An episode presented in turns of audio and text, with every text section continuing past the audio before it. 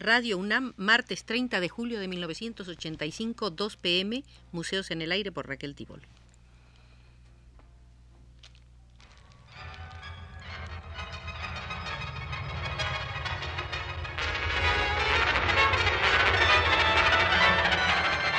Museos en el Aire.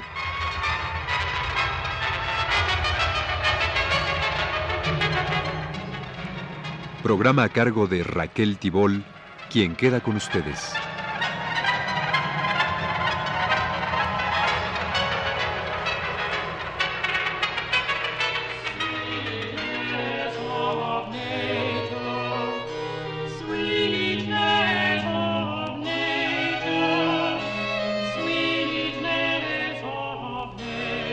Con motivo de la exposición antológica de Ignacio Asúnzolo en el Museo Nacional en la calle de Tacuba número 8, iniciaremos hoy una serie de visitas al Museo de Ignacio Asúnzolo. Nació este escultor el 15 de marzo en la hacienda de San Juan Bautista, estado de Durango. Le pusieron Ignacio de nombre por su tío, que fue jefe político en Chihuahua hijo de Fernando Asúnzolo y Carmen Masón Bustamante, tuvo siete hermanos, Carmen, Leopoldo, Miguel, Antonio, Juan Manuel, Fernando y Guadalupe. Fue bautizado en la iglesia parroquial de San Miguel del Cerro Gordo. Poco después la familia se instaló en la ciudad de Hidalgo del Parral, en Chihuahua.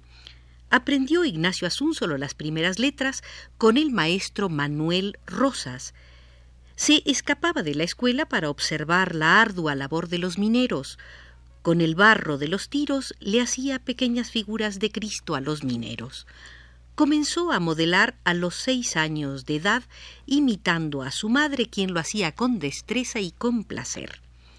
En 1902, por consejo del obispo de Chihuahua, Nicolás Pérez Gavilán, y por voluntad de su padre, ingresó Ignacio Asúnzolo al seminario conciliar. Modela ahí en arcilla el retrato del obispo y lo pinta a la manera de la cerámica popular policromada. Otro seminarista a punto de ordenarse, de nombre Ontiveros, la echó a perder pintarrajeándola con descomunales bigotes.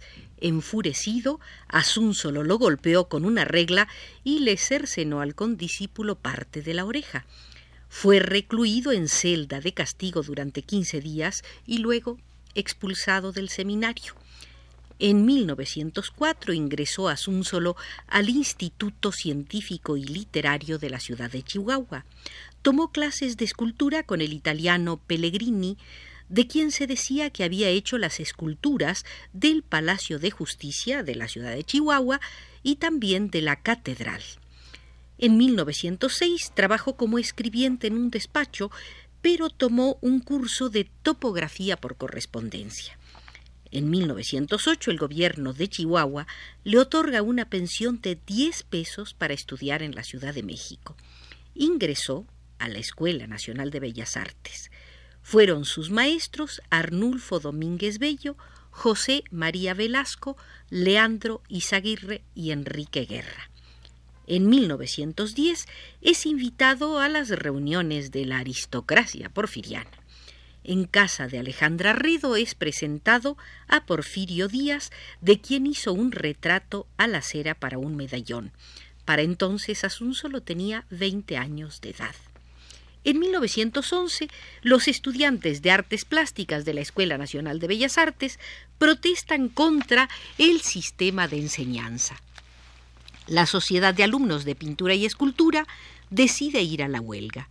Piden la renuncia del director Antonio Rivas Mercado, así como la separación institucional de las secciones de artes plásticas y de arquitectura, por considerar incompatibles programas e intereses culturales entre pintores y escultores por un lado y arquitectos por el otro.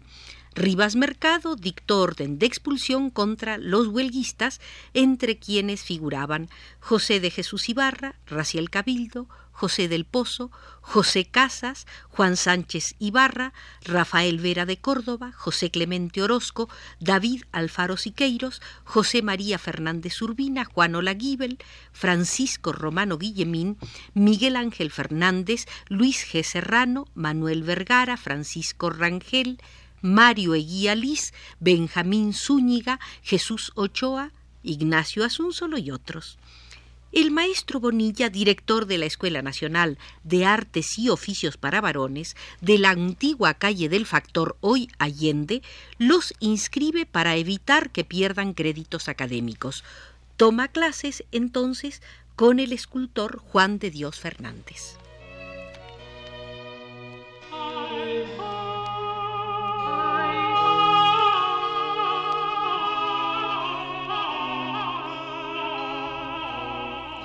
Con la renuncia del arquitecto Rivas Mercado a la dirección de la Escuela Nacional de Bellas Artes el 19 de abril de 1912, termina la huelga de los estudiantes pintores y escultores.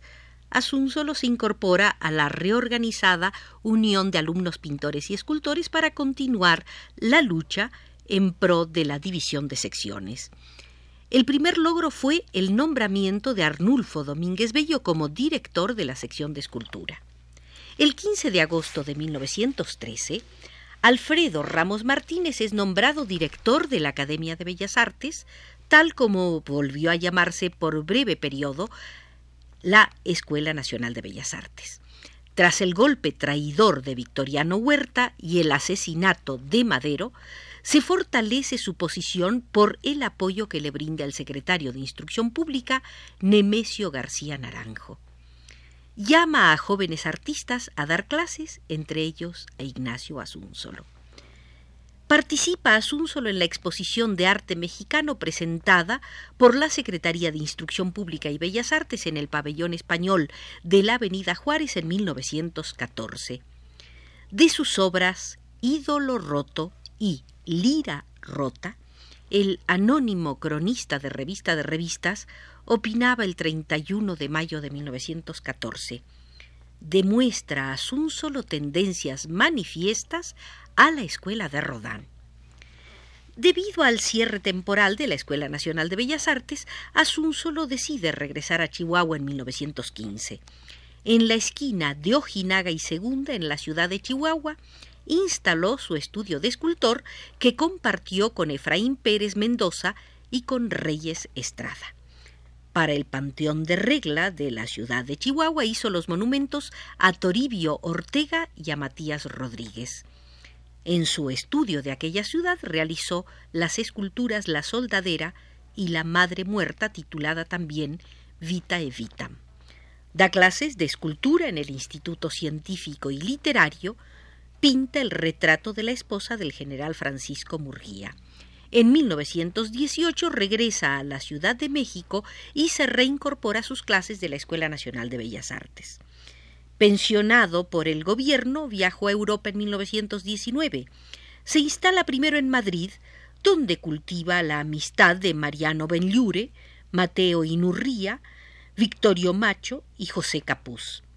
Se traslada a París e ingresa a l'École de Beaux-Arts, conoce a Aristide Meillol, a Charles Despiot y Antoine Bourdel, de quienes recibe evidente y perdurable influencia.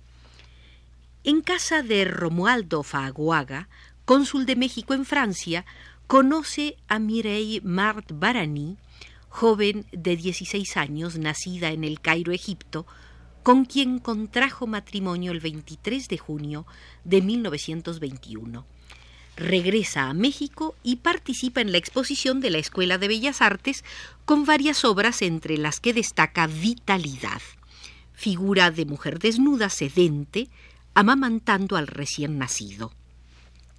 La corriente de fuerza que recorría el cuerpo de la mujer le hizo recordar a Manuel Horta en su columna de la revista Zigzag las excelencias del escultor yugoslavo Iván Mestrovich.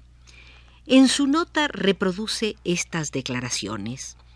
Hace unos días regresé de Europa y la primera impresión que me produjo mi patria es esta, una inagotable vitalidad, una fuerza latente y poderosa como una madre que da el seno henchido al niño tierno y amado. La obra está en boceto.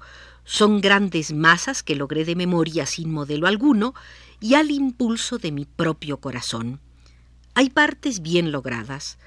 Observa, le decía a Manuel Horta, solo la parte inferior del seno, el cuello curvándose sobre la frente del recién nacido, la potencia de los muslos fecundos.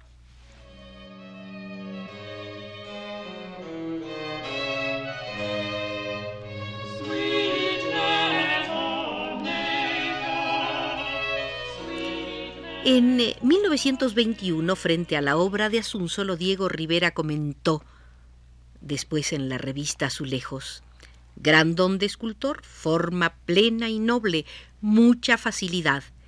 Esto último sería el único peligro posible. Asunsolo tenía entonces 31 años de edad y se hace cargo de la cátedra de escultura en la Escuela Nacional de Bellas Artes.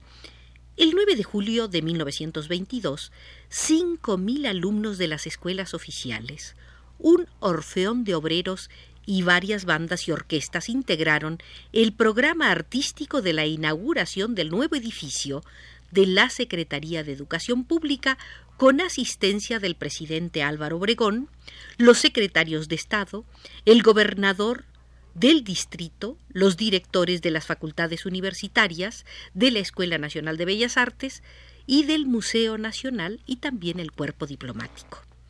En el informe rendido por el secretario de Educación José Vasconcelos, este hizo referencia al trabajo de los artistas y mencionó a Manuel Centurión, a Roberto Montenegro, a Adolfo Besmogar, Diego Rivera y también a Ignacio Asunsolo, sobre este dijo, para decorar el remate de la fachada se ideó un grupo ejecutado por Ignacio Asunsolo, de la inteligencia que es Apolo, la pasión que es Dionisio y la suprema armonía de la Minerva divina que es la patrona y la antorcha de esta clara dependencia del poder ejecutivo de la República. Junto con Diego Rivera, Siqueiros, Atl, Charlotte, Revueltas, Leopoldo Méndez, Fernando Leal, Rufino Tamayo, Fidias Elizondo, Guillermo Ruiz, Carlos Bracho, Miguel Covarrubias, Toño Salazar, Hugo Tigman y Ricardo Romero participa solo en la exposición de los independientes presentada por los grupos de acción de arte en 1922. En el Universal Ilustrado, Ortega comentó, Asúnsolo presentó una serie de vigorosos trabajos, pero no lo que se esperaba de él, de su prestigio reconocido y aceptado. El genial Asúnsolo tiene tamaños para ser el maestro, nada más que no quiere serlo. Se ofrece Asúnsolo para diseñar el monumento a Rubén Darío en su sepulcro de la ciudad de León, Nicaragua, su ofrecimiento se inspiraba en el amor de Darío por México, demostrado en sus poemas a Justo Sierra y al Águila Azteca, y debido a que sólo entonces en Madrid y Buenos Aires se habían erigido monumentos en su honor.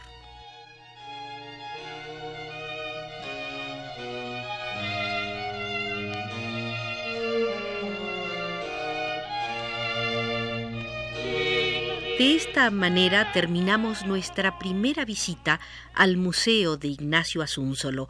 Nos acompañó desde los controles Arturo Garro y les recordamos que la exposición Asunsolo, la antológica, se encuentra en estos momentos en el Museo Nacional de Arte.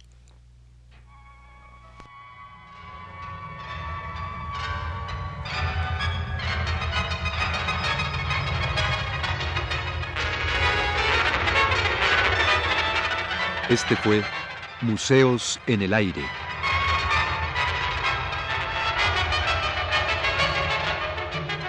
El programa de Raquel Tibol que se transmite todos los martes a las 14 horas.